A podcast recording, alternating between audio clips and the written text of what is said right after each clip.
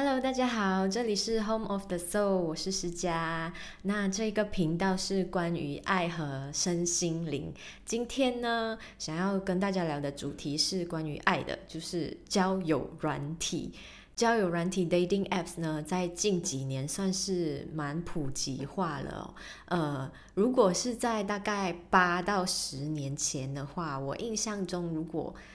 提起以前的这个词叫做网恋。如果你讲网恋的话，感觉我自己也会有一点刻板印象，觉得嗯，好像有一点怪怪的。可是我还记得，呃，当时候同志 gay 的朋友，他们的圈子就已经是很普遍的在使用交友软体了。那但是，一般的大众呢，就是在这几年，呃。交友软体也进入到大家的世界哦，也因为现在的，我觉得现在的生活形态真的跟以前不一样哦。因为以前真的是一个部落，一个干蹦，就是干蹦就是一个村庄的意思啊，就是大家都有机会接触到彼此，都有机会认识到大家，然后呃，生活圈。日常的生活圈，其实我觉得比现代人大很多，因为现在人大部分的时间都被工作占据，只要你的工作场合上没有办法接触到更多的人的话，其实就是非常的局限，也非常难遇到。可能的对象哦，而且尤其是在疫情之后，人跟人之间也更长的被隔开，也很多人就是开始现在已经转型成居家办公，所以。大家有机会去接触不同人的那个几率也真的是大大的降低了。那我觉得呢，现在交友软体的存在就有一点像 Food Panda 外送平台的存在一样，就是它已经是这个社会形态转变之下必然发生的一种趋势哦。所以，如果真的身边有单身的，朋友，或者是你自己还在单身的话，我真的还是很推荐大家可以使用看看，因为呃，就算你是抱着先交认识朋友、交朋友，呃，扩大自己的圈子，然后呃，自己的人际沟通技巧的能力也好，就是你因为交友软体可以让你接触到很多不同行业、形形色色不同的人。所以真的不妨可以去试试看哦。那但是呢，交友软体上面真的是龙蛇混杂，形形色色的妖魔鬼怪都有。当然也有很多是真的要找伴侣的人。所以要怎么样去分辨？要怎么样？确保自己的人身安全呢？这个也是一件我觉得很重要的事情哦。因为像 Netflix 他们今去年就有拍了一部呃片，叫做《听的诈骗王》。因为听的现在是目前应该算是最大最有名的交友平台啊。那如果大家想要的话，其实网络上一搜就有，还有很多其他的交友平台。那那这一部片呢，它其实是一个真实的犯罪记录，不是虚构哦。那可是里面的情节是很夸张啊，但是还是真的。就在外国有个男生男骗子，他呃用了很多的，我觉得是金钱堆叠出的假象啊。他一个骗一个，然后他就累积很多钱。他假装自己是很有钱的一个。男生，然后有私人飞机，有自己的公司，然后最后就跟这些不同的女生聊天，然后当他们开始有感情之后呢，他就开始因为各种理由需要他们帮忙，呃，就是借钱给他，所以最后这些女生都被骗了很多钱呐。那其实我自己在真实，呃。的经验，不管是听身边朋友，或者是自己遇到的，我觉得女生的话，大部分比较常见的是会遇到可能在交友软体上跟你的目的是不一致的，就是大家想要的东西不一样，他们的企图都不一样。你可能女生大部分就是会很心碎、很心累，觉得啊，怎么又遇到不是对的人，甚至呢，坦白的说，就是会有很多人是要找炮友，就是嗯，就是有些人是要性伴侣。然后那男生的话呢，我就听到比较多，真的是诈骗，就是真的被骗钱的啦。那当然，不管是男生女生，我觉得都会遇到，不管是情感上让你受伤，还是金钱上，真的就是被诈骗啊。所以就是大家很推推很推荐大家使用，可是用的时候还是要有一点点的警戒心在。那我就跟大家分享几个我身边的真实例子。呃，第一个是我的朋友，他遇到。一种情形叫做酒醋，其实我自己之前也没有听过这个词汇哦。那个朋友呢，他就是跟那个女生约好了之后，就去女生指定的地点喝酒，就是一个喝红红酒的地方，可是也没有高级到说是会很可怕的那种消费，就是一般的餐厅。但是呢，那女生聊天就聊得很快，喝得很快，很快就点了第二支酒，所以最后呢，我的朋友就被骗了两千五百马币，就是等于两万，大概两万五到三万左右台币，而不到一两个小时的时间内哦。然后这个我觉得还好，虽然当然你被骗，当然还是会觉得很气，可是至少人身安全是没有被威胁的。那后来我最近又听到一个朋友分享，我觉得这更惊险一点。他是跟那个人约好在指定地点之后呢，他在停车的时候就看到那个女生呢，好像是和他约的人，可是好像跟照片里面完全不是同一个人，所以他就尝试用简讯在联络那一个人，然后他看到真的是这个女生在回复，然后那个女生还有。身旁带了两个男人，就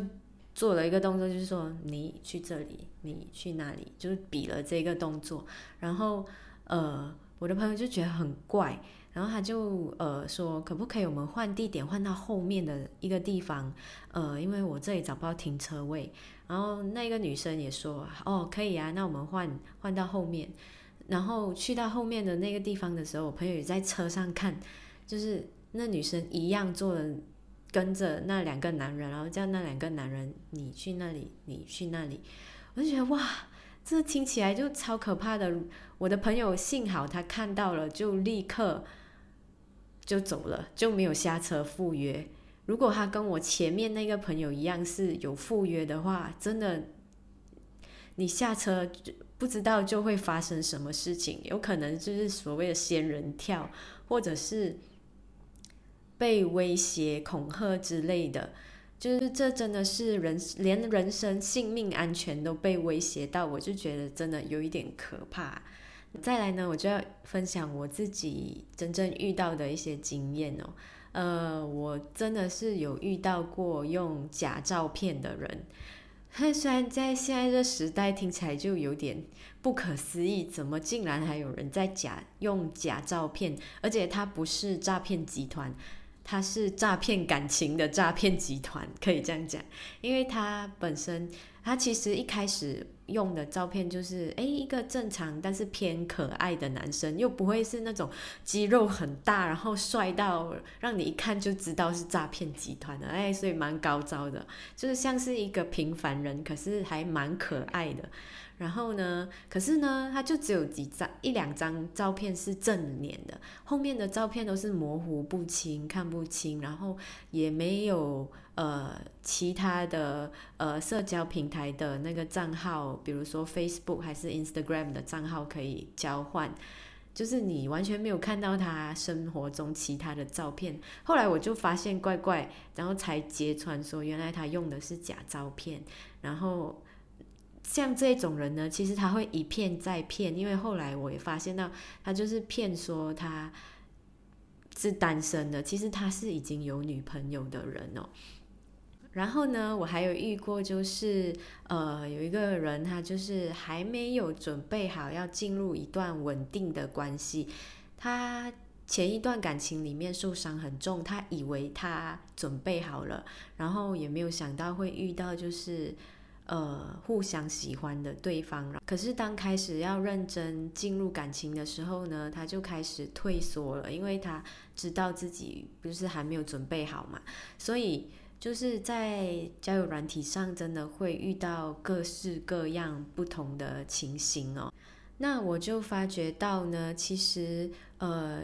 造成大家用交友软体之后觉得很心碎、心累、很失望的情形，是那个痛苦的源头，其实是因为你遇到的对象跟你的目标不一致的关系。其实这不只是交友软体啊，就是你在生活中。呃，认识或者是真的是有进入关系的一个伴侣，很多时候是大家的生活的目标未对未来的目标不一致的关系，所以才会导致很多的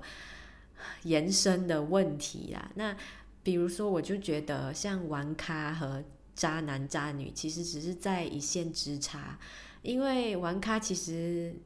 并没有错。如果他一开始是表明他就是要玩玩的，那大家就是可能互相消遣时间，然后互相陪伴，其实也没有错。呃，现在也不只是男生会有这样的需求，很多女生可能要的都只是短暂、暂时性的一些对象。来陪伴自己，然后有一些人呢，不管男生女生都会有，就是可能是需要被爱的感觉，需要被追求的那种虚荣感、荣耀感，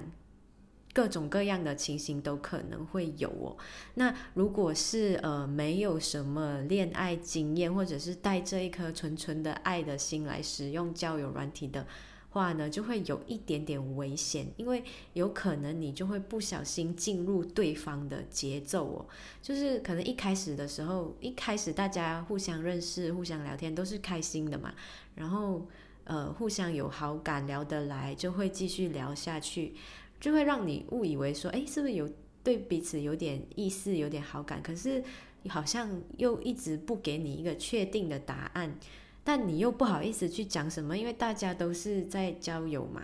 所以东西都还不确定嘛。然后勉强又好像是自己的问题，然后甚至就会开始误以为说自己也可以配合对方的脚步和想法，是不是？我也是还不确定，我也是还不一定要。然后呃，就会导致后续各种各样的混乱的情形哦，所以。呃，应真的，一开始要先理清自己的想法和需求啦。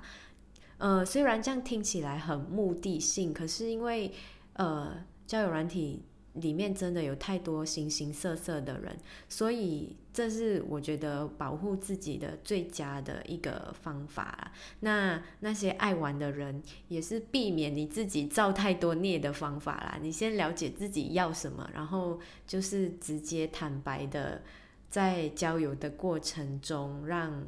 对方知道啊。呃，其实很多时候发展下去，你会发现到退一步并不会海阔天空，退一步只会更加造成彼此的痛苦。嗯，那而且尤其是如果当你遇到是那种很自私、只想要满足自己的人，那个痛苦的就会是你自己。所以一定要好好的保护自己哦。谈到现在呢，我要告诉大家的就是，其实没有任何一个交友。平台交友软体是最安全的，永远最安全的是你自己。你要自己安装这一个软体在你的心和脑海里面，就是你知道你自己在干嘛，然后你遇到怎么样的人的时候，你要怎么样去应对哦。因为不管那个平台那个软体有多好，一定里面会有诈骗集团，一定也里面会有呃。有些人可能是有意的，有些人是无意的，他们自己也不知道自己要干嘛。有些人可能就是先试试看，尝试用看看。有些人真的就是想要打发时间，想要消遣。那如果你是认真要找对象的时候，你遇到这样的人，当然的就是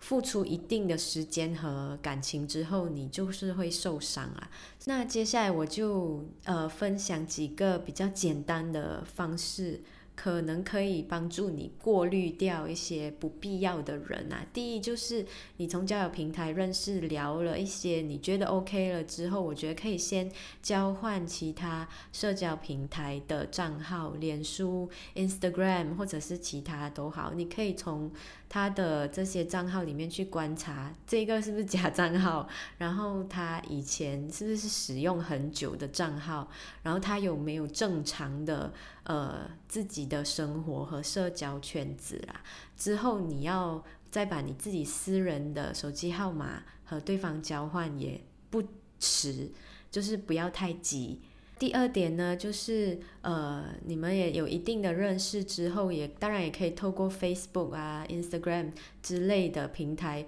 去观察他平常的日常的生活，他的工作，他的兴趣，他的圈子，还有人，就是这个人他有没有朋友？那他他的朋友圈大概是怎么样的形态？然后跟家人的关系是怎么样？然后再对应到你本身的三观的话，这一个人是不是适合继续成为朋友，或者是成为可能的伴侣？第三点呢，就是当你们要约见面的时候，一定要约在大众的场合。像我刚刚讲那个例子，我朋友在黑暗的夜晚遇到带了两个男人的女生，那个也就非常危险哦。如果可以的话，我觉得约在。Shopping mall 购物商场是蛮好的一个选择，这是我也听到另外一个女生朋友分享，她就觉得说，因为如果吃了饭觉得尴尬的话，还可以自己去逛逛街。然后我也记得，就是以前也听过一个朋友分享说，他网络上认识了一个人，然后约出来见面的时候，他就觉得很可怕，然后他就在那个购物商场里面狂奔逃走。如果可以是白天的话，会更安全啊。如果你想要有气氛约在晚上的话，当然就要选择一个你自己认为比较可以控制、嗯安全的地点。那最后一点呢，我觉得可以就是呃直接在呃聊天的过程中询问对方，诶，你使用这个 dating apps，你的交友的意图，你未来对感情的想法是什么？就是因为真的就是。交友软体里面的人真的太多了，你如果不自己帮自己设一个过滤器的话，就是一你会浪费很多的时间和精神去尝试；二就是也有可能有生命啊、财产上的这些危险；然后三呢，就是你可能就是。无意间就是对方可能也本性不坏，但是就是无意中伤害了你，或者你无意中伤害了对方，因为就是大家对未来的想法，或者是生活圈啊、生活习惯、生活方式、三观本来就差的非常远，然后。呃，虽然这些做法不一定是最完美的，因为每个人遇到的情形、遇到的对象还有时间点都不同，但是我觉得至少可以多跟身边的朋友聊聊，呃，至少你可以听听不同的意见，然后呃自己去做一些思考，然后不会太快陷入一段感情，因为如果真的受伤要疗伤，大家也都不想嘛。可是当然，我们也不能保证说完全不会受伤，至少把。呃，那个可能性去降低，虽然这样，但是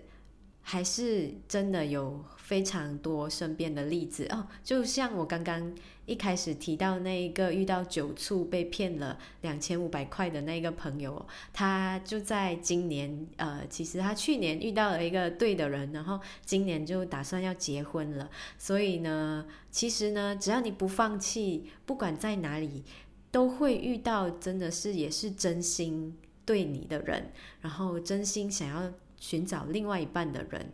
嗯，所以呢，希望大家还是可以有信心的去使用交友软体，如果有这个需求的话，那当然也要好好保护自己。然后谢谢今天你们陪我聊天，拜拜。